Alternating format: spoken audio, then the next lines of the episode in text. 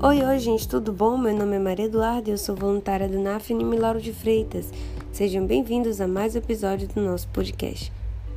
Bom, o tema do nosso podcast é o seguinte: quando a pessoa falece, o CPF é cancelado automaticamente? Quando o ente querido falece, é preciso lidar com várias questões burocráticas, sendo que uma das principais é cancelar o CPF da pessoa falecida. E caso o falecido tenha deixado pendências com a Receita Federal, como por exemplo, não entregar a declaração de imposto de renda, será necessário regularizá-las antes de cancelar o CPF. Mas quem poderia solicitar esse cancelamento?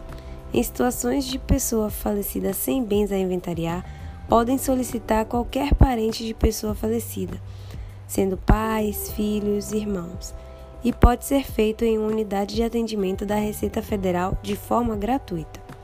São necessários os seguintes documentos: certidão de óbito, CPF e documento de identidade que conste filiação, data de nascimento e naturalidade, além de documento de identidade do parente que comprove o parentesco.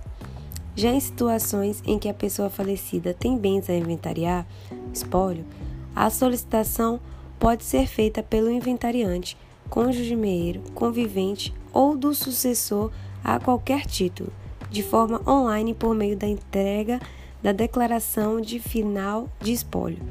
No entanto, a partir da Lei nº 13.484 de 2017, 15 estados passaram a ter o cancelamento do CPF automático após o registro de óbito.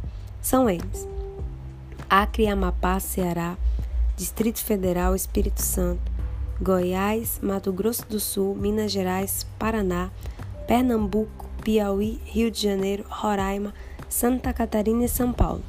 Basicamente, essa lei transformou os, os cartórios de registro civil em ofício de cidadania. Na prática, isso significa que os cartórios começaram a realizar o cancelamento do CPF de forma automática após o registro do óbito. Os números de CPF que forem automaticamente cancelados no ato do registro de óbito serão tidos como titular falecido, na situação cadastral, sendo suficiente para que todo o espólio seja cumprido perante as entidades públicas e privadas.